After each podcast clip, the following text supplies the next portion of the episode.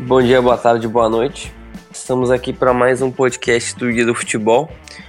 Hoje o assunto é uma coisa que a gente ainda não conversou aqui, que hoje vai ser durante um podcast mais curto, porque a gente quer falar bastante sobre o Cartola FC, um fantasy game muito famoso, talvez o maior fantasy game do, do país, que eu e o Vitor a gente tem um carinho especial por jogar há bastante tempo, e como a gente queria fazer um podcast mais curto, mais contraído e com, e com um assunto que é diferente do que a gente costuma abordar, a gente optou por falar um pouco sobre o Cartola, explicar como é o jogo, há quanto tempo a gente joga, algumas mudanças para essa temporada, até porque o guia tem um projeto paralelo que é o Guia do Cartola, que até eu às vezes vou lá dar alguns pitacos sobre Cartola.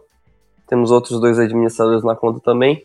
E o Vitor, como é um, é um cara que gosta bastante de jogar, a gente sempre se desafiava nas ligas. Então, esse podcast é interessante justamente por isso, para a gente falar um pouco sobre o fantasy game, etc., para quem ainda não conhece direito, ou para quem está pensando em começar, etc. Então, antes de mais nada, nessa linda manhã, queria queria dar nossas boas-vindas, como sempre, a nosso amigo Vitor Emanuel. Bom dia, Vitor. Bom dia, Rodrigo. Bom dia, boa tarde, boa noite, galera. Brasileirão chegando e com ele vem o Cartola, né? Fantasy game que muita gente gosta, outros nem tanto. Que gera um tanto quanto polêmica, mas muita repercussão aqui tem entre os jogadores. E que é um, é um fantasy divertido de jogar, né? Então vamos conversar um pouquinho, falar um pouco das novidades, dar algumas instruções básicas para quem está começando, dar alguns palpites para a primeira rodada e divulgar nossas ligas, porque o legal do Cartola é jogar com os amigos, né? Eu e o Rodrigo, a gente, a gente tem uma rivalidade acirrada aí, um balanço bem equilibrado nos últimos 4, 5 anos. Então, vamos lá que vai ser um pouco mais rápido, igual o Rodrigo falou, mas temos algumas coisinhas para falar. Então, acho que antes de mais nada é bom falar como, como funciona. Né? O Cartola funciona basicamente, tu tem uh, 11 jogadores mais o técnico para poder escolher para escalar no teu time. Ano passado tivemos a mudança que tem o capitão, que a pontuação de um dos seus jogadores ele vai dobrar. Então, tu, ah, tu começa a escalar desde a primeira rodada, tu escala durante as 38 rodadas. O teu time, de acordo com, com o, o que, que tu prefere, o esquema tático que tu pode escolher.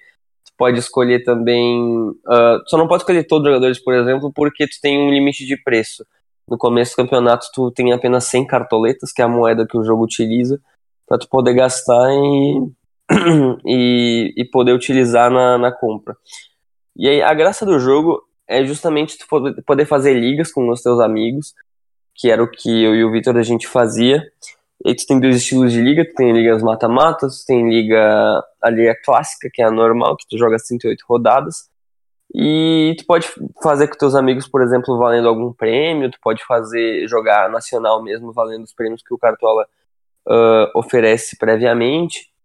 E claro, é bem difícil atingir a nacional, então a graça é até, até justamente quando não tem prêmio, eu e o Vitor a gente sempre a gente sempre acirrou essa, essa disputa só na amizade mesmo. E, e acredito que basicamente é isso. Os, os jogadores mais caros, logicamente, são os jogadores com com melhor rendimento. Por exemplo, um jogador que eu sei que aumentou muito o preço nessa temporada, que está quase, uh, quase impossível de comprar, é o Kahneman, que temporada passada estava muito barato, porque quando começou o campeonato ele estava muito barato. Então, então acontece isso, assim, quando o jogador ele está numa fase muito boa, o preço dele começa um campeonato muito alto. Se o jogador vai tendo atuações ruins, a tendência do preço dele é diminuir. Então é mais ou menos assim que funciona. Tem a pontuação, por exemplo, para para cada jogador tu tem, por exemplo, gol vale 8 pontos, assistência vale 5, aí tu tem chute para fora, uh, chute uh, no, na mira do gol, o goleiro tem uma pontuação individual, por exemplo, valendo defesa de pênalti, valendo defesa difícil, sofrendo gols. Então, Vitor, uh, tem alguma coisa para tu falar sobre a pontuação, sobre até explicar, por exemplo, como tu escala o teu time, baseado, por exemplo, em roubada de bola, baseado num time mais ofensivo porque tu pode fazer mais gol, ou num time mais defensivo que tu pode garantir vários saldos de gol, como tu prefere escalar teu time e mais ou menos como funciona, como funciona o sistema de pontuação. É, o, só um detalhe sobre o capitão antes, é que ele dobra sua pontuação. Mas se ela for negativa, vai ser duas vezes o valor negativo. Então, Exatamente. Se você fizer, se o seu jogador fizer um gol, 8 pontos serão 16. Mas se ele toma um cartão, ele perde, em vez de perder menos 2, ele vai perder menos 4. Então tem esse ponto. Particularmente eu gosto de escalar jogadores, principalmente do meio do ataque, que tem chance de fazer gol ou dar assistência. Mas dependendo do jogo, dependendo da situação, da, se a média do jogador for muito alta, roubada de, um jogador que rouba muita bola é, é importante porque 1.5 por roubada de bola, o cara que faz 4, 5 roubadas de bola já te garante 6 pontos, 7 pontos por jogo. Então, é bom mesclar, eu recomendo mesclar. A gente, a gente costuma olhar muito a média do jogador. Se a média do jogador for alta, tipo a média de 7.5, 8, 7.7, é um jogador que tem uma média alta, porque se você fazer isso aí vezes 12, você vai tirar mais de 80 pontos por rodada. Então, é recomendável a gente olhar a média. Eu, particularmente, gosto muito de escalar mais jogadores que fazem gols. Meio de campo mais ofensivos. Igual o Jadson, igual o Thiago Neves, Rodriguinho, esses jogadores assim que, faz, que costumam fazer mais gols. E, na, e, e para goleiro, eu gosto de arriscar um pouco. Então, eu costumo jogar com goleiro que que vão atuar fora de casa e que tem chance de fazer defesas difíceis. Só que aí você tem que ver o, o, o risco, calcular seu risco. Ele tem boa chance de fazer boas, mais defesas difíceis, mas ele também tem mais chance de sofrer gols. Então, se o cara fizer três defesas difíceis vai tomar três gols, então não vai, não vai servir de quase nada. Então você tem que pensar, calcular o seu risco, ver se, se vale a pena ou você quer ser mais cauteloso, pode jogar com um goleiro que você acha que não vai sofrer gols, que aí qualquer coisa já são cinco pontos garantidos. Eu gosto de fazer isso para zagueiro. Acho que eu gosto de priorizar zagueiros que eu acho que não vão sofrer gols e que pode, pode lá na frente garantir um golzinho. O Kahneman geralmente faz um golzinho. Essa temporada tá difícil escalar ele no começo porque ele tá absurdamente caro. Mas ele costuma fazer esses golzinhos. O Dedé costuma fazer seus, seus golzinhos. Leonardo Silva geralmente também faz um outro gol. Eu prefiro assim. E quanto aí com lateral, eu, eu, lateral, eu já prefiro laterais que priorizam roubada de bola e que, e que costumam jogar mais na frente, igual o Pikachu, que ano passado ele era um, um Coringa, quase toda rodada escalava ele, porque o cara jogava de ponta no Vasco. O Fábio Santos cobra pênalti no Atlético Mineiro. O Jonathan Atlético Paranaense é um cara muito ofensivo, então é um jogador que sempre está partindo, participando das, das, dos momentos ofensivos dos times. Então, essas são minhas preferências por por, pelos jogadores, pela escalação. Nessa questão de pontuação, né? Assistência vale 5 pontos, então é, o cara que costuma dar muita assistência, o Jadson deu muita assistência no temporada passada, o Everaldo do Fluminense tá dando muita assistência esse ano também. Então, eu gosto de jogar, eu gosto de, eu prefiro jogadores que, que têm essas, que têm a possibilidade de fazer mais pontuações altas. O Rodrigo, eu sei que ele prefere jogadores com a média mais, mais alta, que vai te garantir seus 6, 7 pontos toda rodada. Eu já sou um pouquinho que arrisco mais, mas também arrisca mais no ataque, no goleiro, mas, mas mantém a, a cautela ali na zaga. Então é isso, acho que o, eu escalo meu time assim e o, o técnico, eu, eu, prefiro técnicos que são, jogam com times que são super favoritos, por exemplo, o Palmeiras em casa. Ele vai ser grande favorito contra a maioria dos times, então ele deve ganhar bem sem sofrer gols. Então, como a média do, do técnico são os dois jogadores em campo somados, dividido pela pontuação, pela quantidade de jogadores, por exemplo, se utilizou 14 jogadores, os 11 entraram mais 3. Vai ser a pontuação dos, de todos os 14 somados dividido pela quantidade de jogadores. Então, se deu 140 pontos somados 14, vai dar 10 pontos para o técnico. Então, aí eu já gosto de, de apostar em, em, técnicos que vão jogar com times que são mais favoritos, que devem ganhar com facilidade, com dois, três gols de diferença. Então, eu costumo montar meus times assim. É, uma, é uma boa lembrança do técnico acabar esquecendo. O técnico, eu deixo sempre para colocar como última opção, porque para mim é que um técnico não varia tanto de pontuação. Por exemplo, se um time for muito bem ou for muito mal, ele não vai sair de 8 a 2 pontos de. Uh, o, quando ele for muito mal, vai ser 2 pontos, e quando ele for muito bem, vai ser 8. É, então, a variação uma, é bem baixa mesmo. A variação é muito, muito baixa, então não compensa tu gastar tanto. Eu costumo escalar, como o Vitor disse, jogadores que têm médias altas. Porque para mim a chave é que assim, o problema do Cartola é que eu, eu jogava um Cartola antigamente que não era o Cartola que a gente tem hoje. Por exemplo, a última temporada foi muito louco. porque mudou o sistema do capitão, ficou muito mais fácil de fazer pontuação, e a roubada de bola que era 1.7 diminuiu para 1.5, mas eles começaram a considerar muito mais coisa. Então, o jogador que tinha uma média de 4 roubadas de bola, assim, que é uma média muito alta por jogo, que garantia antigamente 1.7, mas garantia 6.8 pontos, que é, uma, que é bem bom só com roubada de bola, um jogador que fazia 4 roubadas de bola, ele estava fazendo 8. Então, tu ficava, meu Deus do céu, o que está acontecendo? Um jogador é, que eu adorava. fazer 100 pontos era normal, né? Exato. Então, isso que é muito ruim.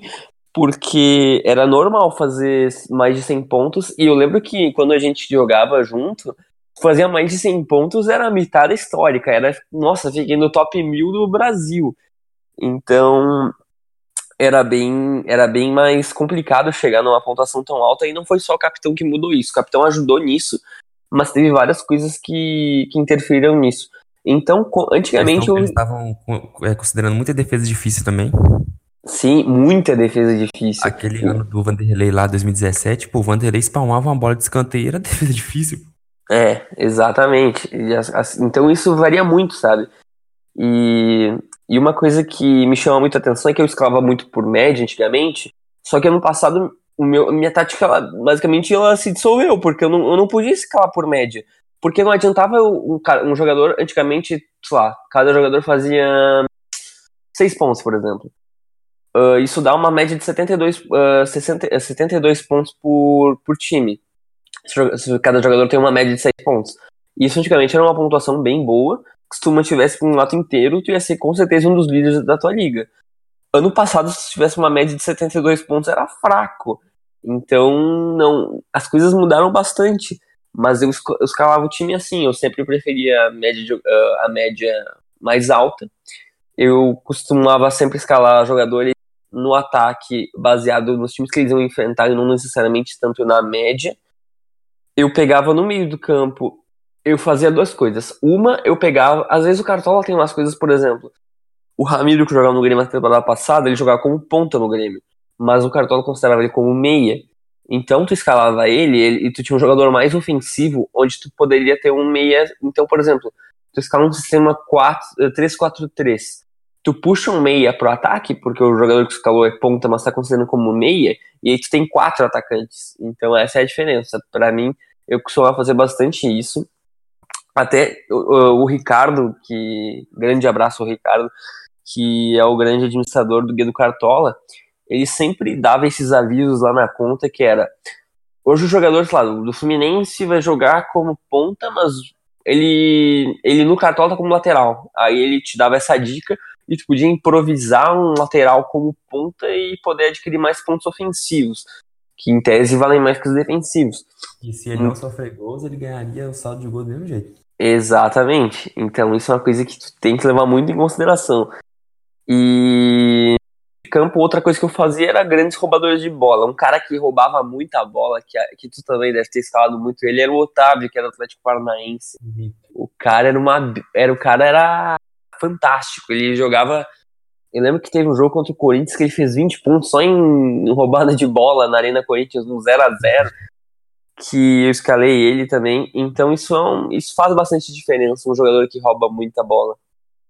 E Goleiro eu costumo escalar sempre, eu vou, eu vou tentar sempre no menos arriscado, eu coloco sempre, por exemplo, é o time contra o Lanterna. Tu sabe que o time Lanterna não vai estar nenhuma bola a gol, mas se chutar tu pode perder o saldo, mas tu ainda tem uma chance maior de ter saldo do que do que não tem. Então eu ia nisso, tu ganhava 5 pontos garantidos e, e tu já tinha uma pontuação interessante na média.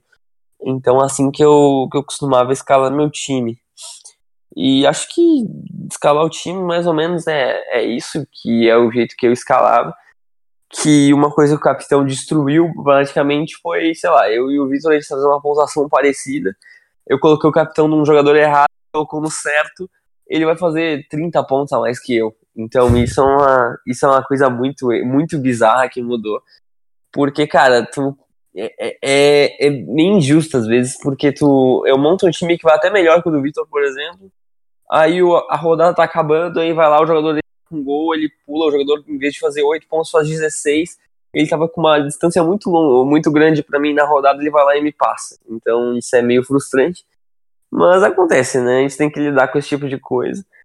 Acho que a galera, em tese, foi meio a meio em questão do capitão. Tem ouvi gente que gostou, ouvi gente que não gostou. Então acho que acho que foi uma mudança ok do Cartola e eu, eu tô ansioso para as novas mudanças a partir de 2020. Mas mas agora também, não sei se o Victor quer falar mais alguma coisa sobre sobre escalar o time, senão já explico já explico como funciona o sistema de valorização do Cartola em geral. Tem mais alguma coisa a comentar sobre o time, Victor?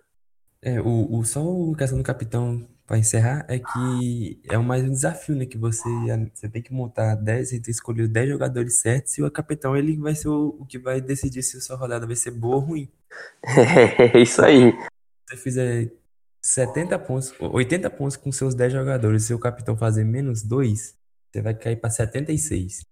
Se eu é. fizer 50 pontos com o meu time o capitão fazer 10, já vai pra, já vai para 70 pontos. Vai fazer 20 e vai para 70. Então, você escalou um time muito melhor que o meu, você foi, analisou a rodada muito melhor que a minha, só que nossa, nossa pontuação vai terminar parecida por conta do, do capitão. Então, assim, eu, eu, acho, eu acho legal, cara. Só que é um negócio que, tipo, é mais sorte do que qualquer coisa. Porque você pode dar azar de, por exemplo, colocar o Ricardo Oliveira que vai tá fazendo igual a doidado, mas ele perde um pênalti na rodada. Aí você perde sete pontos aí. Então, eu acho interessante, mas é uma coisa que é um é desafio a mais para desafio a mais para quem para quem joga o jogo, para quem joga o fantasy. É, concordo plenamente contigo. Agora sobre o sistema de valorização, eu vou comentar mais ou menos como funciona para quem ainda não conhece. Quem joga já deve conhecer, mas funciona mais ou menos assim. Como é pura matemática, tu tende a escalar jogadores que estão no vermelhinho, no caso, que se desvalorizaram na rodada, por exemplo. O Luan do Grêmio tem uma média de, sei lá, 5 pontos, 5 de média por partida.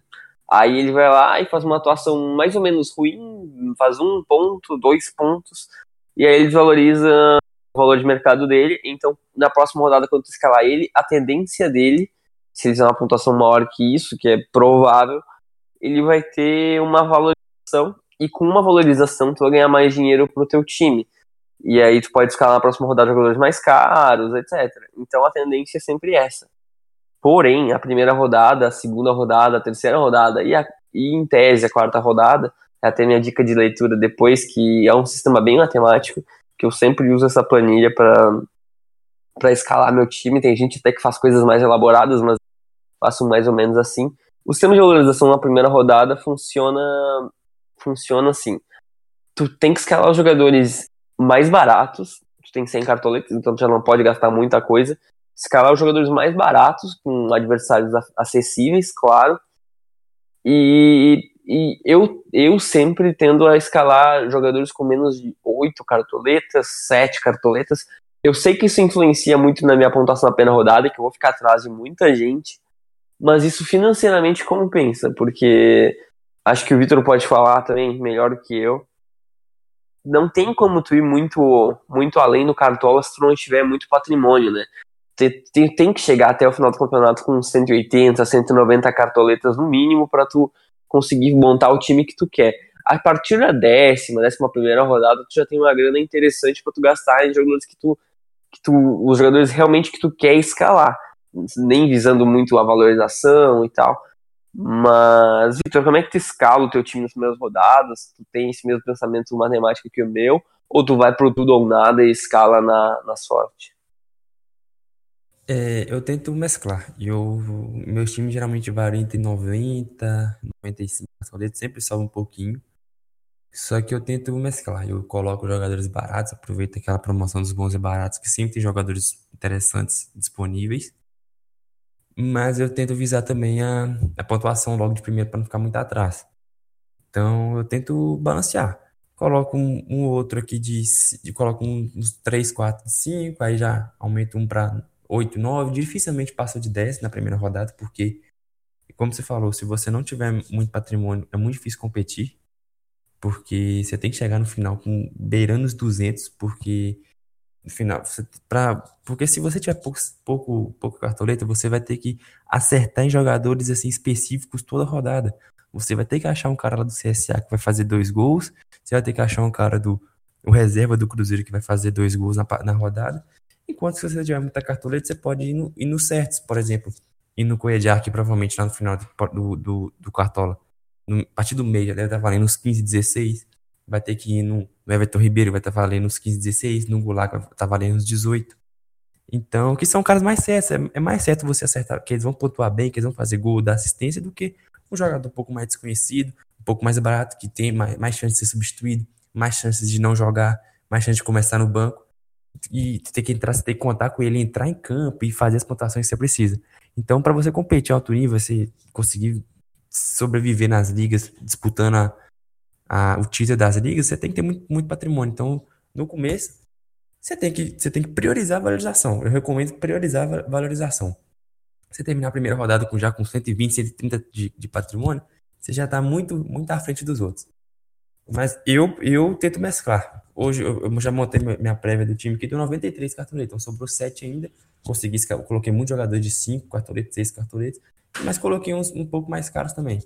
De 8, 9 até. Não, não passa disso, porque na primeira rodada, além de tudo, a primeira rodada é a rodada mais difícil de prever, né? Tem muito time ainda que vem com jogador machucado de, de estadual, tem jogador que vai estrear no primeira rodada. Por exemplo, Pato deve estrear agora, não jogou nenhum, nenhuma partida com os companheiros novos, deve estrear agora. Thiago Neves deve estrear, mal jogou nesse ano. Então, assim, é mais difícil de se prever na primeira rodada, até porque é a primeira rodada, cara. Qualquer campeonato é mais difícil de prever no começo. Então, eu recomendo isso, priorizar a valorização. Nas três primeiras rodadas, principalmente, é valorização é o, é o mais importante. Não, sem dúvida, sem dúvida.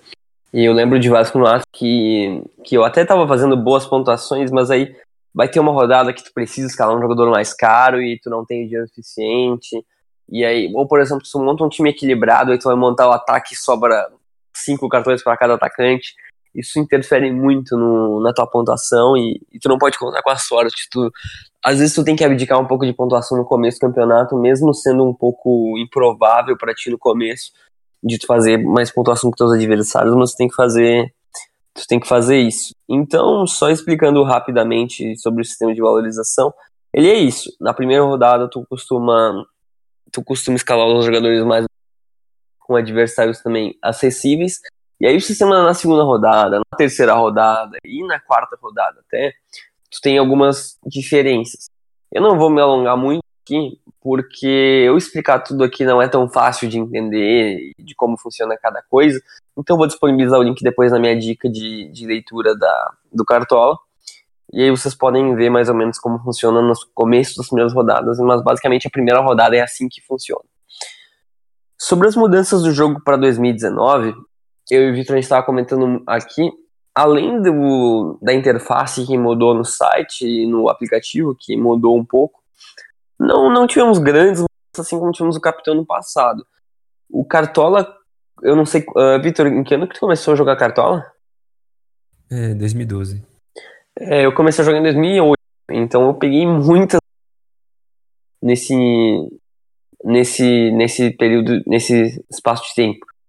Então, quando eu comecei, o Cartola era uma coisa bem bem amadora ainda, tu não tinha muita gente empenhada em jogar, tu não tinha não tinha muitos prêmios, tu não tinha muita gente falando sobre. Hoje tu vê Cartola na Globo, hoje tu vê os caras falando sobre Cartola, tu vê o Caio Ribeiro comentando toda hora, tu vê o Thiago Leifert comentando toda hora, tu vê vários especiais, tu vê jogadores comentando sobre isso, até às vezes criticando, mas quando eu comecei o Cartola era uma coisa muito mais amadora. Até o Victor, quando começou, também era uma coisa bem que as pessoas falavam menos. Eu lembro que a primeira edição que eu joguei tinha pouquíssima gente. Agora tem 3. Não, nem sei quantos times, 7 milhões de times. É uma coisa muito alta. Então isso mudou bastante no jogo. Mas em questão de mudanças literalmente no jogo, a única coisa que tivemos esse ano é a inclusão de um modo que é de duplas. Por exemplo, eu e o Vitor a gente quer jogar junto um, contra outras duas pessoas, podem ser até ouvintes aqui. Aí a nossa pontuação somada vai tentar concorrer contra a pontuação somada de outros dois adversários. E aí tu tem um modo de disputa. Ano retrasado, se eu não me engano, teve a inclusão do modo mata-mata, que tu poderia escolher como. Uh, que tu poderia começar nas oitavas, aí vai eliminando um time aleatório, vai para as quartas, vai para semifinal, vai para a final. que também é um modo interessante porque como não conta a média que tu tem na, na temporada contra outro adversário, que a única coisa que conta é, é a média da rodada, tu pode ganhar de uma pessoa que em tese sabe muito mais de cartola ou que tem uma pontuação muito mais alta e que joga bastante tempo. Então isso foi, acho que foi uma coisa bem legal que o Cartola incluiu, que tu pode fazer uma liga mata-mata e jogar com teus amigos e o improvável pode acontecer. Então, a, além dessa Pro continua oferecendo as mesmas coisas que já oferecia, aumentou um pouquinho o número de ligas também. E agora, se tu for o campeão, tu pode, tu pode ganhar um carro no final do campeonato e tal. Mas também não é uma coisa que muda muito na nossa vida, porque as meus cartolas esse ano foram bem básicas. Vitor, agora não estava nem programado isso, mas eu, mas como as pessoas sempre perguntam bastante, a gente sempre fica insistindo nisso. Teve alguma coisa que tu queria que incluísse que não incluíram no Cartola esse ano, que para ti é indispensável e até agora ainda não colocaram, baseado em outros fantasies como da Premier League, por exemplo? Hum, principalmente o banco de reservas. Acho que se você conseguir escolher três reservas que seja, porque acontece com o mercado fecha, por exemplo, no, no sábado à tarde e tem jogo segunda de manhã, segunda à noite.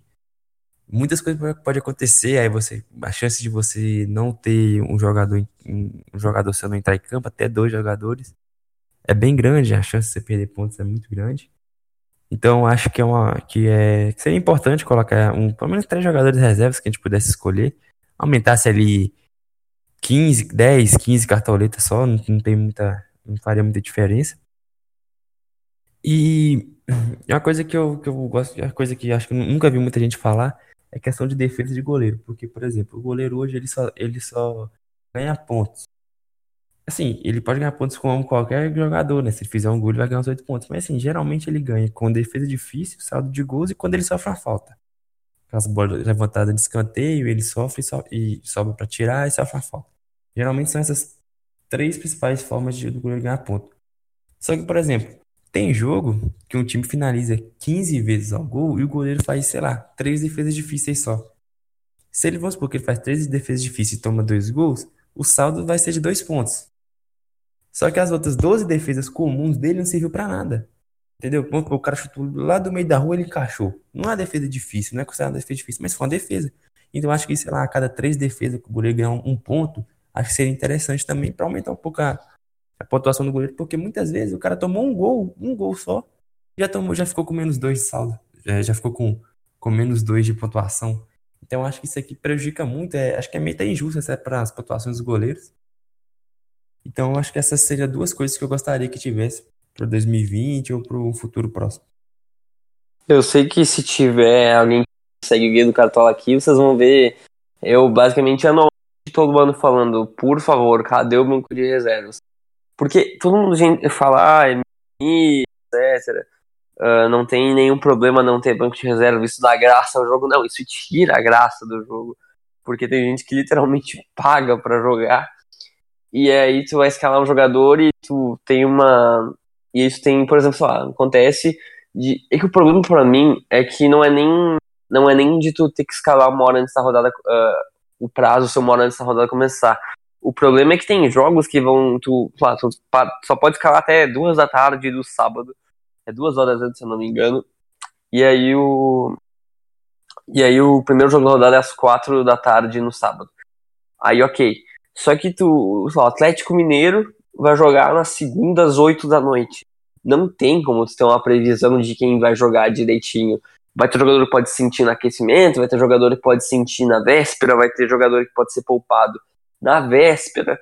Quantas vezes já não aconteceu de, sei lá, mercado fecha, duas e dois aparece alguns setores do Globo Esporte falando fulaninho não foi relacionado por... Acontece um milhão de vezes. Isso é muito frustrante. Então acho que acho que tu podia ter a opção de deixar um, como tu disse, eu acho que o ideal seria um jogador por posição, um backup reserva, nem que seja um jogador mais barato, nem algo assim, que aí tu, tu muda. Eu lembro que antigamente, eu não sei se ainda tem, tu podia ter um auxiliar técnico que se um jogador não tivesse provável, ele tiraria e trocaria por outro de preço parecido. Só que aconteciam as coisas, por exemplo, o jogador tava como dúvida, mas tu sabia que ele ia jogar. E aí o, o assistente vai lá, tira ele do time e esse cara é um jogador que vai muito mal, e o teu cara que era dúvida vai lá e destrói o jogo. Isso acontece muitas vezes, acontecia no caso. E era extremamente frustrante, sabe? Então, essas coisinhas, assim, pequenas, principalmente do banco de reserva, acho que acho que tem que mudar. Eu acho que algumas coisas de pontuação também, que, que tem, por exemplo, isso é uma coisa muito frustrante. O Grêmio é um time que apresenta um dos melhores futebol no último três anos por aí. E eu lembro que a pontuação do Grêmio é muito boa dos jogadores. E tu viu o jogo e o Grêmio realmente muita troca de passes, pouco erro de passe. Só que, por exemplo, o Arthur que fazia uma partida impecável, 100% de acertos de passe. Se ele errava um, a pontuação dele ia para menos 0,13. Como ele não era um cara muito assistente, que também não fazia muitos gols, ele era mais um um chave que distribuía a partida, a pontuação dele era muito ruim, a partida dele tinha sido espetacular, sabe? Ele era o cara do penúltimo passe, por exemplo, então não muda nada, não muda nada, a pontuação dele vai ser ruim apesar de um jogaço. Eu sei que a Globo, que a Globo tem, tem como saber mais ou menos o número de acertos de passes de jogador, aí tu vai lá, o Arthur acerta, lá, 95% de posse de bola. Aí vai lá e ganha uma pontuação extra por isso, sabe? Eu acho que é algo assim porque senão é, é muito complicado, como tu disse, do goleiro é muito injusto, desses meias articuladores é muito injusto também, porque tu prioriza basicamente só o gol e o assistente, né? Então acho que isso é uma, uma, uma coisa que eu mudaria, sabe? É, eu, eu acho assim, eu já pensei nisso também, só que eu não sei como que fariam, por exemplo. É, a cada 10 passes ganhava um ponto, por exemplo. Sei lá, seria 0,1 um, um ponto por, por passe certo. Talvez. Mas eu não sei, porque, é igual você falou, é injusto. Às vezes o cara acaba com, com o jogo e não. Na, na pontuação do Cartola tá 2,5, entendeu? Eu acho uma, uma coisa assim a se pensar, mas eu não sei como seria posto em prática. Uh, a mudança esse ano que a gente teve também foi que pela primeira vez, a princípio, claro, a gente não vai ter um time no Cartola, depois de muito tempo. Então o Vitor pode falar mais. Antes era dois times que não iam participar, agora a princípio é só um. Então o Vitor pode explicar um pouco sobre isso e, e nos dizer qual é o time que não vai jogar esse ano no Cartola. É, como é, é conhecimento de, de muitos, o Palmeiras e a Globo ainda não chegaram a um acordo de transmissão do Campeonato Brasileiro. O Palmeiras está fechado com o Grupo Turner e ainda não fechou com a Globo. Aí, o que acontece? até agora não temos jogadores do Palmeiras no cartão. Temos só 19 times disponíveis. Os jogadores que vão enfrentar o Palmeiras estão disponíveis. Por exemplo, vamos supor que vai ter Palmeiras e Flamengo amanhã. Os jogadores do Flamengo podem ser escalados. Se o Palmeiras e a, e a Globo chegarem a um acordo durante o campeonato, os, os jogadores do Palmeiras entrarão com seus valores iniciais. Por exemplo, o Dudu custaria 25. Lá na oitava rodada, a Globo e o Palmeiras chegaram a um acordo a começar a transmitir os jogos do Palmeiras também. O Dudu vai começar na oitava rodada custando 25. Mas por enquanto nós não podemos escalar nenhum jogador do Palmeiras. Então, Dudu, Ricardo Goulart, Fernando Praz, Borra, Bruno Henrique não estão disponíveis, nós não podemos escalar eles. Assim, é complicado, né? Porque é um dos, é um dos melhores times do Brasil, atual campeão. Você não vai poder escalar jogadores, muitos jogadores bons. Mas é uma coisa que não tem como fazer, né? Os caras não chegaram a um acordo. Então o Palmeiras está no, tá no direito dele de querer um, um acordo mais justo. E a Globo também está no direito dela de, de querer ser, tá no direito de, de querer pagar menos ou honrar um contrato que ela fez com os outros clubes lá, enfim. A questão é que até agora não foi acertado e ainda não temos os jogadores do Palmeiras. Tinha acontecido isso com o Atlético Paranaense, só que o Atlético Paranaense conseguiu entrar em, em acordo com a Globo recentemente. Então, tem um jogador da Atlético Paranaense já, já disponível a partir da primeira rodada. Mas por enquanto, os do Palmeiras ainda não. Então, acho que, como tu explicou, é mais ou menos isso. Uma coisa que, que ainda está em jogo é que o Palmeiras, ele, ele não só não fechou ainda nisso, como hoje o Palmeiras não passaria em nenhum canal, né? Porque hoje nem no Premier o, o Palmeiras poderia estar, porque ainda não fechou acordo de TV pura, uh, não é, uh, de, no caso do Premier, que seria assinatura, né? Ainda não fechou acordo na TV fechada. no caso só com esporte interativo, então não passaria os jogos no Sport TV. E na TV aberta ainda tá uma grande confusão, né? Então, sobre o Palmeiras a gente ainda vai ainda vai dar, vai ter muita discussão sobre isso, até porque vamos ver quem vai ceder, né? É muito difícil imaginar que o campeão brasileiro não vai passar em nenhum canal esse ano. Então acho que do Cartola isso vai se resolver em breve, mas vai saber, né? As coisas estão bem estranhas porque a gente nunca tinha visto um time não não estar no Cartola, né? Então, então isso é uma grande mudança desse ano. Antigamente o Atlético Paranaense não tinha fechado acordo, agora fechou. Então só sobrou o Palmeiras como brigando ainda com a Globo e vamos, vamos ver quem, quem vai ceder. Porque o Palmeiras tem muito dinheiro e a torcida do Palmeiras vai pressionar a Globo. E a Globo também tem muito dinheiro e vai ficar, hum, a gente não sabe se quer pagar, vamos honrar o acordo antigo. Então, então mais ou menos é acredito que acredito que seja isso. Sobre o plano Pro, que eu tinha que eu tinha mencionado anteriormente, o plano Pro tem uma grande diferença que é que tu tem que pagar uma, acho que é uma taxa de 40 reais por ano. Se 49,90. Então, essa é a diferença. Se tu jogou com o Pro no passado é 40 reais, se tu não jogou é 50. Então, essa é a diferença. E aí tu pode tu pode jogar mais ligas, são, uh, são sete ligas que tu pode jogar. E também tu concorre a muitos prêmios, tu concorre prêmios a, a cada rodada. Nesse caso são vários itens. O comparativo de parciais também muda bastante, porque um time pro pode comparar 20 times, um normal pode 10. Os desafios, tu pode criar apenas três contra, por exemplo, eu e o Victor, a gente pode jogar contra duas pessoas, mas só pode criar três vezes a gente não jogar com o pro ligas clássicas, que para mim isso seria o único motivo de eu pagar o Pro, porque para mim isso é a única coisa que realmente muda. Poder jogar só uma se tu não paga. Isso é uma coisa que, nossa, afetou bastante. Quando começou o Pro eram duas que tu podia jogar, então tava ok ainda. Mas jogar só uma é muito pouco. Por exemplo, eu tenho a Liga do, do Futebol que, que eu tenho com, com a galera e tal, que eu tive que fazer um time extra. Porque na liga principal que eu tenho, eu, que eu tenho com uns amigos há bastante tempo, eu, eu não poderia jogar, entendeu? Então isso é bem complicado, sabe? E em questão de. Em questão disso, eu acho que é a coisa que mais interfere. Mata-mata também não pode criar liga, isso também é muito chato. Tu pode jogar só 5 por ano, e se tu é pro, tu pode jogar 7. E esse ano tem um sorteio do carro zero quilômetro. Então, isso também, para quem para quem quer tentar a sorte, pode pagar mas eu acho. Eu não acho caro, porque são 50 reais por um ano inteiro. Mas eu acho que ainda as vantagens são muito pequenas, sabe? Eu acho que não tem nada, além da liga clássica, que eu só posso escolher uma, não tem nada que me prenda. Então, eu nunca joguei com, com a Pro, tenho amigos, vários amigos que jogam, mas eu nunca tive esse interesse. Então, Vitor, o que, que tu acha dessa, desse modo Pro, que de umas duas temporadas atrás, se eu não me engano, que surgiu, que é o Cartola tentando monetizar em cima do Cartola pela primeira vez. O que, que tu acha disso? Tu acha que é benéfico pro jogo? Tu acha que é muito ruim porque deixa as pessoas sem muitas opções, principalmente ali na Liga Clássica? O que, que, que, que tu acha sobre, sobre esse sistema do Cartola?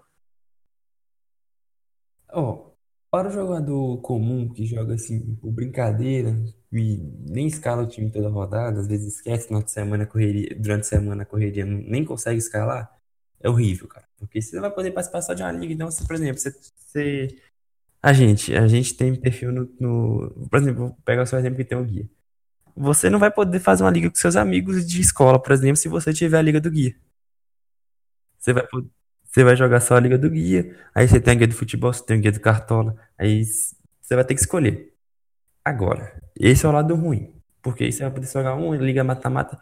Liga mata-mata 5, eu acho que eu joguei uma liga mata-mata até hoje na minha vida, ou duas, pouca coisa.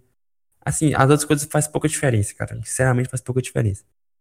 Agora, o, agora se você joga cartola mais sério, se você participa de ligas que concorre a prêmios, se você tem um perfil no, no Twitter que vai fazer liga premiados, aí o Cartola Pro compensa. Porque você vai pegar R$ 49,90, você pode dividir em 5 vezes, eu acho, ou mais vai sair, vai sair mais suave durante o, o, os meses. E você vai poder participar de sete, de sete ligas. Você pode jogar uma com seus amigos no Twitter, pode jogar cinco, cinco que concorre a prêmios, pode participar da liga, da liga de amigos paga, pode participar de, de uma liga de, um, de algum estabelecimento. Então, eu acho interessante isso.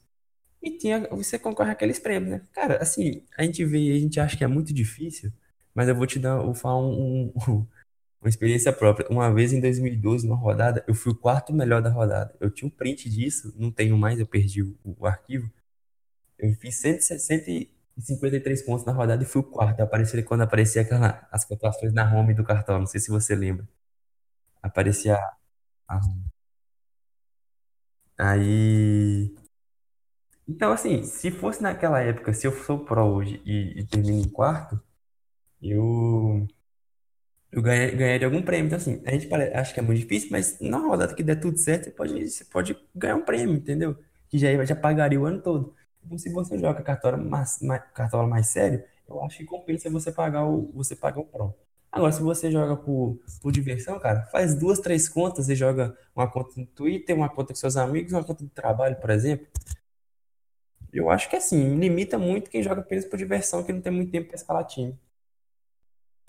É, eu, eu concordo contigo, acho que é literalmente isso.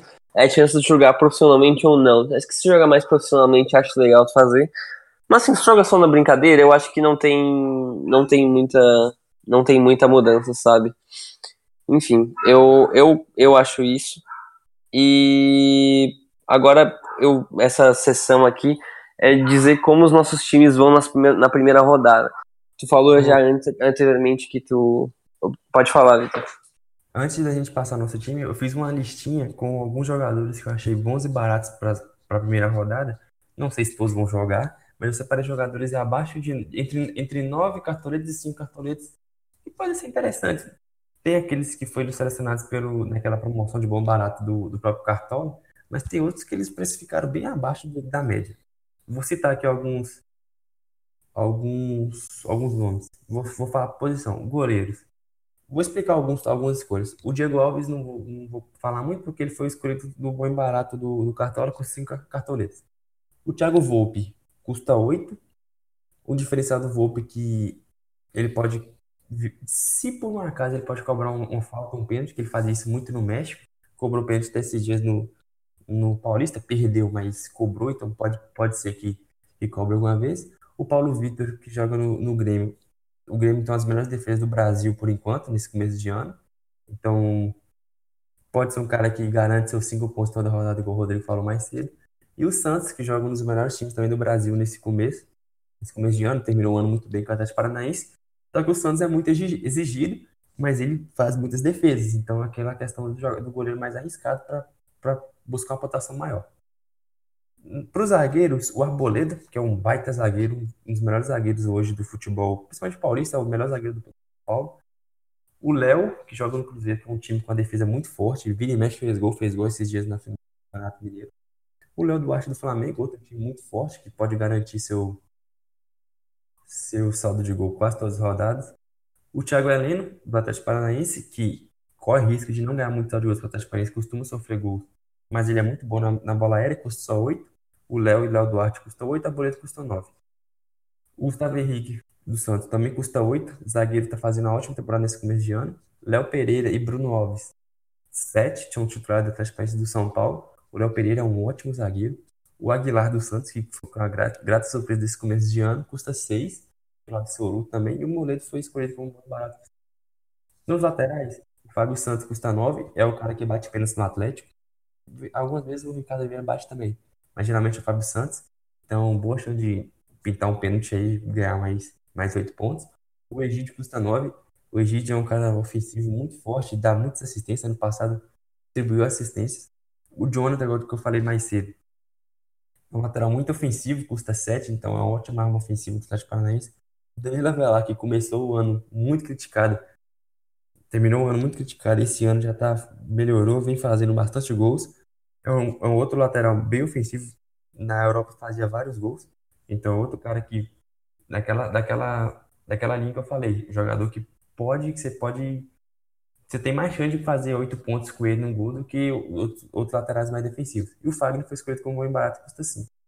Na, nos volantes, o Rodrigo Dourado e o Patrick do Inter custam 9, roubam muita bola e o Patrick chega muito bem no ataque. Então, é outro cara que tem boa chance de fazer gols. O Júnior Urso tá fazendo um começo de temporada muito bom pelo Corinthians, outro cara que rouba muita bola, assim como o Coedjar, que custa 8, e o Pituca, que custa 7, o Pituca do Santos. São jogadores que roubam muita bola, naquela, naquela linha que o Rodrigo falou, de jogadores que devem manter uma média alta. O Coedjar, ano passado mesmo, se eu não me engano, a média dele estava beirando 7 ou mais. Marquinhos Gabriel tá é uma grata surpresa do Cruzeiro no ano, custa 7.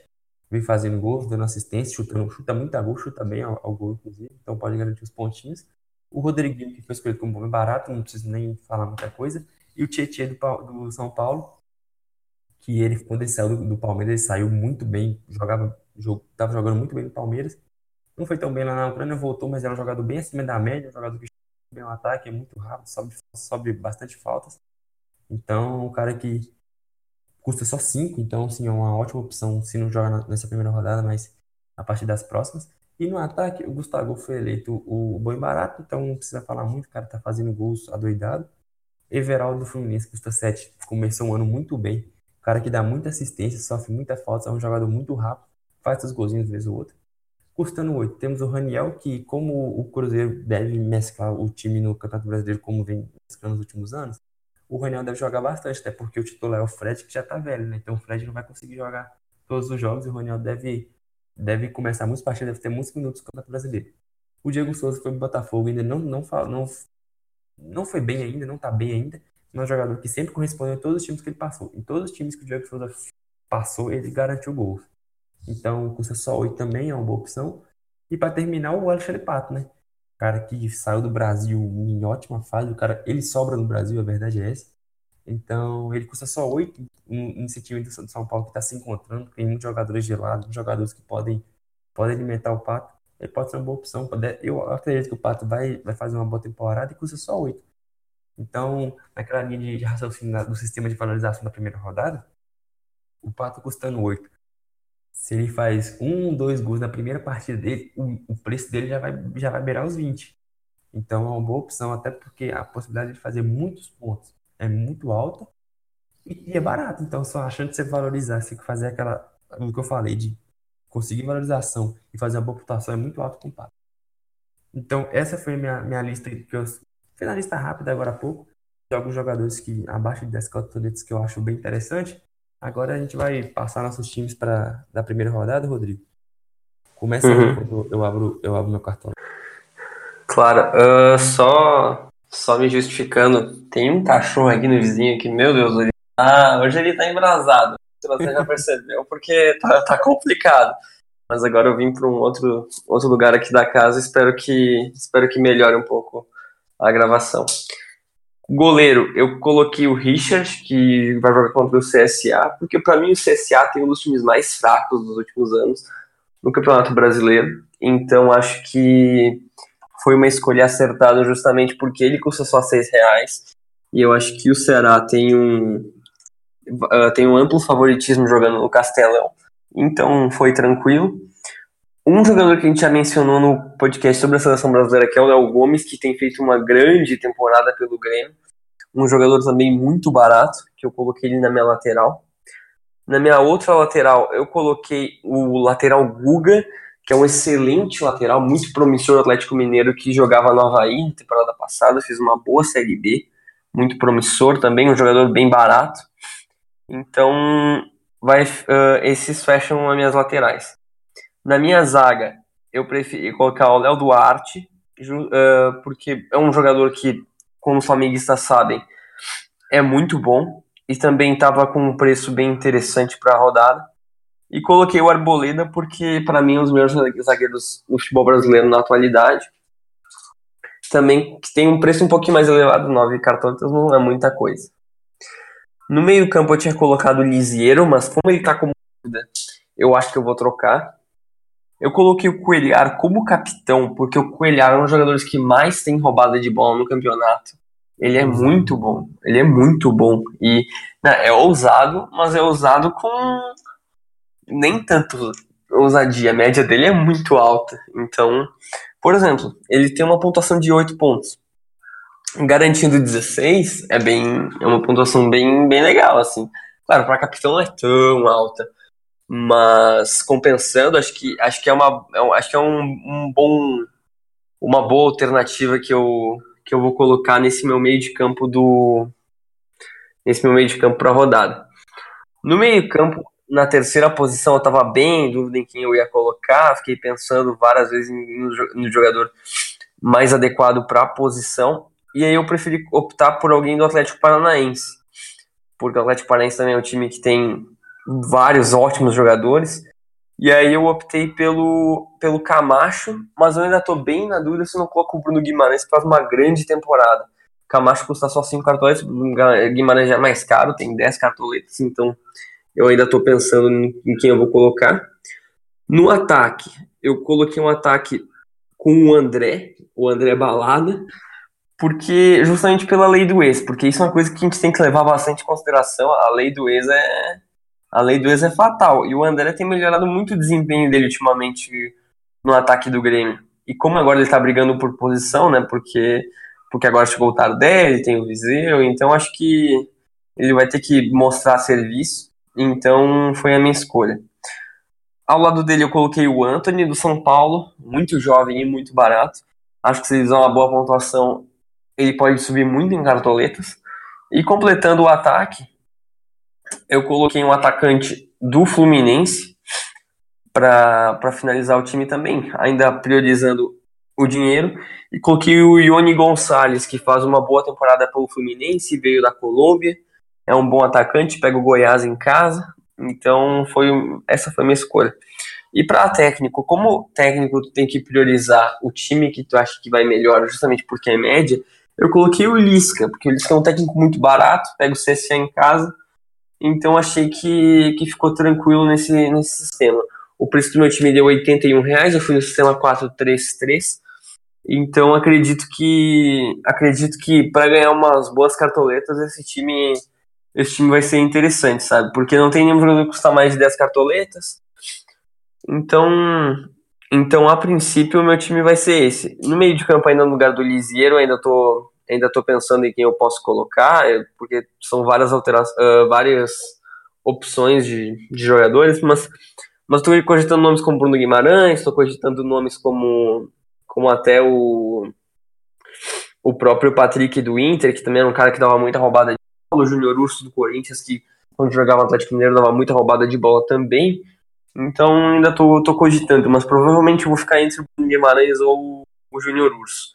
Então, Vitor, qual é o teu time para essa rodada? Já tem as coisas preparadas? É, o, o, nosso time ficou um tanto quanto parecido. O engraçado é que nós repetimos alguns jogadores e muitas vezes a gente inverteu. A gente colocou, por exemplo, você colocou o Camacho, colocou o Bruno Guimarães, você colocou o Ian Gonzalez, eu coloquei o Luciano. Então a gente, acerta, a, gente, a gente concordou nos times, só que trocamos jogadores. Então, tá no 4-3-3 também, com Richard no gol, Léo Gomes e Fagner nas laterais, Bruno Alves e Léo Pereira na zaga, Lisieiro, eu vou deixar ele ainda, porque ainda faltam quase 10 dias para o começo. Então, eu vou, vou, esperar um pouco. Bruno Guimarães e Patrick. É, André. Luciano, que é o meu capitão, artilheiro do Fluminense na temporada, enfrenta o, o, o Goiás, que tomou 3 a 0 da Atlético Goianiense esses dias. E aí eu, eu abusei um pouquinho, não sei se eu vou deixar ele ainda, mas eu coloquei o Ricardo Oliveira como meu outro atacante. Ousado, hein? É, é o cara, é o cara mais caro que eu fiquei disparado no meu time. Só que ele tá fazendo muitos gols e enfrenta o Havaí em casa. Então o Atlético, o Atlético Mineiro, historicamente, é muito forte em casa. E se o Atlético ganhar, marcando dois gols ou mais, é muito difícil o, o Ricardo Oliveira não fazer pelo menos um. Talvez eu mude, não, não é certo ainda não. Mas por enquanto é isso. O técnico é o Lisca também. O time ficou custando 93, ainda sobrou 7. O, o Ricardo Oliveira custa 15, então se eu trocar ele aí, deve baixar dos 90, se eu for trocar. Tem questão do Lisieiro ainda que é como dúvida, mas por enquanto eu vou deixar, eu tô bem confiante no Lisieiro. Pode ser que eu coloque o Pato no lugar do, do Ricardo Oliveira se ele for estrear já na primeira rodada. Mas por enquanto é isso, seu time. Acho que seguindo na minha, na minha linha de raciocínio, priorizando, priorizando pontuação e valorização juntos. Tem jogadores custando 5 e tem o, os caras que eu acho que, que boa chance de pontuar muito bem, com o Luciano, que está fazendo uma temporada muito boa, o Ricardo Oliveira, o Patrick, é um cara que mantém uma média muito alta, faz, sempre chega bem no ataque, e o próprio Fagner, que tem uma média muito boa. Né? E não estava programado antes quando a gente tinha feito a pauta, mas achei que era uma coisa bem legal só para só para entreter com o público. Nesses agora sete anos que tu joga cartola, para ti, qual foi a melhor rodada? Ou alguma rodada que aconteceu uma coisa muito imprevisível que tu ficou muito contente? Ou alguma coisa que te marcou no Cartola? Porque eu já tenho a minha em mente, talvez você até saiba qual é. Mas nesses sete anos que tu joga Cartola, teve alguma rodada que foi especial? Alguma, alguma situação que ocorreu que tu ficou, meu Deus do céu? O que que pra ti é, aconteceu de mais especial? Ou negativo ou positivamente no Cartola? Cara, igual eu falei mais cedo, Teve uma rodada em 2012. 2012, que eu, eu tava com muito time. Eu mesmo tinha, acho que eram três ou quatro times. Eu escalei mais dois times de amigos meus. Cara, todos os times que eu fiz fizeram mais de 112 pontos. Foi a minha pior pontuação, que foi do meu time principal, inclusive. Eu escalei um monte de time, um monte de time, todos passados de 112, e eu fui o quarto colocado na, na, na, na home do Cartola. Eu tinha, eu tinha um print de todos os times da rodada, só que infelizmente eu perdi, tava no computador que estragou. Cara, eu fiz 160, 150 e poucos pontos com, com esse time. Acho que foi 153 ou 163. Um das duas pontuações. Fiz 138, fiz 120 e pouco. Cara, foi sensacional. Eu lembro que foi uma rodada que tinha, que foi o, o Palmeiras do Marcos Assunção. Eu não sei se foi Palmeiras e Náutico, deixa eu só conferir. Acho que foi Palmeiras e Náutico em 2012. Não, não foi, não sei. Eu vou, eu vou quando, você for, quando você vai falando, eu vou pesquisar. Eu lembro que o Marcos Assunção fez gol e o Barcos também. Então, essa rodada foi absurda. É a minha, é a minha rodada marcante, eu tenho um, meio orgulho disso, porque foi uma coisa absurda. Agora, uma curiosidade, uma coisa que eu não gosto de lembrar, que foi em 2011. Foi quando eu comecei. Eu falei que eu tinha começado em 2012, mas eu comecei em 2011, quando eu lembrei desse episódio. Vasco e Cruzeiro. Cruzeiro de Vasco no, na Arena do Jacaré eu coloquei o Diego Souza, do Vasco. Ele fez três gols no Cruzeiro. Desde então, eu nunca mais coloquei nenhum jogador contra o Cruzeiro, não importa quem seja. Não importa, eu não escalo jogador. Então essa é a minha, minha lembrança ruim, porque aquele ano é... É, eu, eu entendo perfeitamente como, como isso funciona. Eu também tenho essa política de não escalar jogador contra o Grêmio, eu tenho desde sempre, eu não coloco de jeito nenhum. A única vez que eu fiquei muito tentado, se não me engano era 2014, que o Grêmio pegou o Cruzeiro no Mineirão, o Grêmio vinha numa fase muito ruim, e eu cogitei muito escalar Everton Ribeiro e o lá. Acabou que foi 1x0 pro Cruzeiro, gol no fim aos 40 do segundo tempo, se eu não me engano. Nenhum dos dois teve uma pontuação muito alta, então eu não fiquei tão abalado com isso. Mas eu tenho essa política, é claro que o Grêmio, desde que eu jogo cartola, desde 2008, o Grêmio nunca brigou contra o rebaixamento. Então isso me ajudou bastante, porque eu nunca, nunca fiquei tentado a escalar jogador contra o Grêmio, porque o Grêmio nunca teve times tão ruins assim a ponto de escalar jogadores do adversário. Mas do rival eu escalo sim, sem nenhum problema. E acontece, né? Acontece. Acho que é do jogo e eu, eu não vou torcer pro meu rival, para o jogador que eu, que eu tenho ir bem. Mas se ele for bem, melhor ainda, né? E se ele for bem e o rival perder, melhor, melhor ainda mesmo. Então, então isso. Mas a minha lembrança, sem nenhuma dúvida, eu vou postar uma thread no Twitter. A gente estava pensando o que, que a gente podia postar de thread sobre Cartola. Eu vou colocar as 10 maiores pontuações da história do Cartola lá. Dessas 10, a mais peculiar de todos foi justamente numa rodada que eu tinha esse jogador. Em época de vacas magras, que a gente ainda não sabia como funcionava o sistema de valorização e tal, eu tinha muita pouca cartoleta. Acho que era 89, 90, ela era muito pouca mesmo. E aí, eu tava montando meu time, e o atacante do Grêmio Barueri era o Pedrão. Só que o Pedrão marcava muito gol, ele depois ele foi para a. Vocês devem lembrar dele, quem acompanhava o futebol brasileiro naquela época. O Grêmio Barueri tinha um time ok, o Grêmio Barueri foi acho que décimo alguma coisa no campeonato, não foi rebaixado. E o atacante do time era o Pedrão. Aí o Pedrão se lesionou e entrou um tal de Val Baiano no ataque do time. Valbaiano, aquele Valbaiano que jogou no Flamengo depois. E aí, era contra o Náutico em casa, e eu pensei, cara, ele custa centavos de cartoleta, e eu tô sem nada de dinheiro. Eu vou colocar porque vai que esse cara marque um gol, algo assim. E é eu lembro que eu tava. Eu não nem tinha olhado na rodada nem nada. E eu lembro que eu tava na sala, assim, sentado. Aí tava dando Jornal Nacional e começou a dar os gols da rodada, do sábado à noite. E aí eu comecei a ver, assim, aí o Grêmio Madrid tinha de 4 a 0 no Náutico, e eu fui ver os 4 gols do Novo Baiano, ele chegou em 32 pontos. E aí essa pontuação foi até, acho que a, até a pontuação do Neymar, a maior pontuação da história do Cartola. Hoje deve ser a sexta ou sétima pontuação maior do Cartola. Uma rodada que marcou muito porque era uma época de vacas magras e tinha colocado o Valbaiana e tinha ido muito bem. Então, isso com certeza foi o dia que mais marcou nesses, acho que 12 anos de Cartola. Então, tu chegou a achar aí o time que o Marcos Assunção jogou, jogou contra? Achei que foi 3x1 Figueirense. 3x0 na Ponte Preta, desculpa. 27 rodada do Campeonato Brasileiro. Sabia que era mais ou menos no final do ano. Dois gols do Barcos, dois gols do Barcos e um do Marcos Assunção.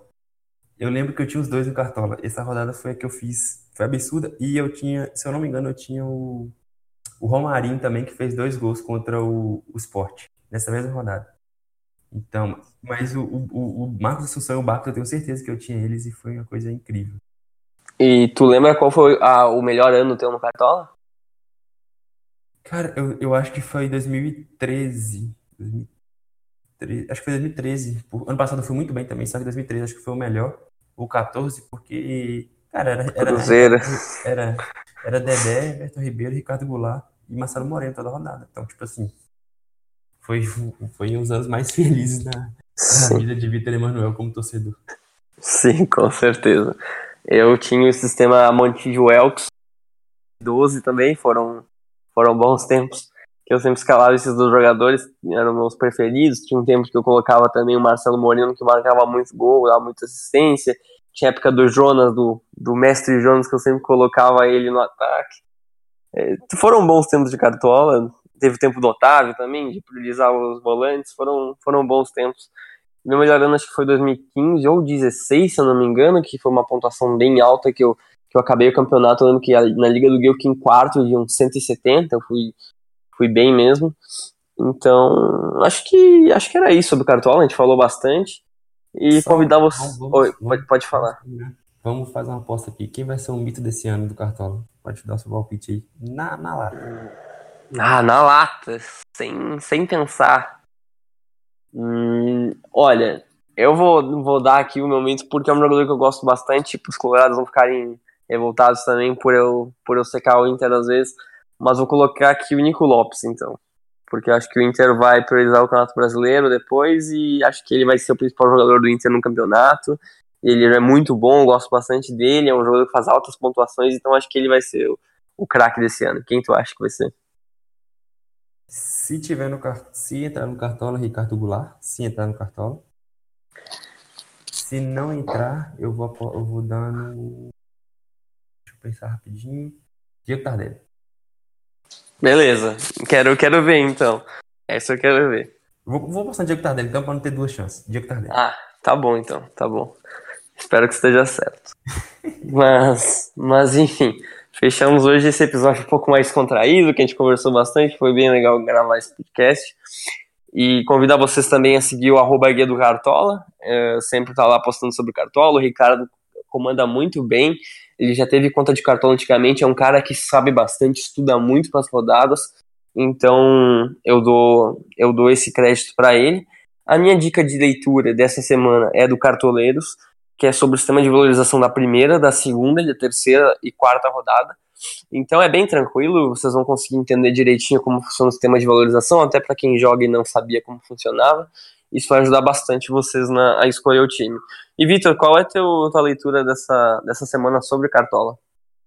É um site do próprio Cartola que está explicando algumas dúvidas mais específicas desse ano. Ele fala da questão do Palmeiras, fala da questão de, de capitão, fala de expulsão, de quando a bola bate na trave, entra, o que, que é considerado, se é considerado é, finalização na trave ou gol, o, o pontuação do técnico, ele explica direitinho. Então, só para as dúvidas mais específicas, mais, um pouco mais complexas, é no, no próprio site do Cartola.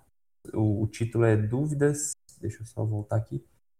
Dúvidas gerais do Cartola FC. O tutorial explica situações específicas do game. Então, acho que vale, vale a dica, pra, principalmente para quem está começando ou para quem está fora ainda da, das novidades desse ano. Ô, Rodrigo, antes de terminar, explica o pessoal o que aconteceu ontem, porque a gente prometeu o, o podcast sobre apostas, mas acabou que deu um, um problema muito grande e aí não conseguimos soltar um ontem. Ficar, nós vamos gravar ainda, mas vai ficar mais pra frente. Nós tivemos que gravar isso aqui mais no improviso. É, então, a gente tinha tudo certo com o Daniel, já tava é, pronto pra gravar, a gente até começou a gravar. Só que aí começou a dar problema no áudio, e aí a gente não conseguia consertar, e a gente, eu e o Victor, a gente nosso áudio estava funcionando certinho, só que a gente, quando o Daniel entrava, não funcionava tão bem, porque a gente não conseguia entender o sistema de eco do microfone. Enfim, a gente não conseguiu resolver isso ontem, a gente espera que a gente consiga resolver em breve. Só que eu tô me mudando também em breve, na próxima semana. Então isso vai ter uma mudança bastante significativa na minha vida.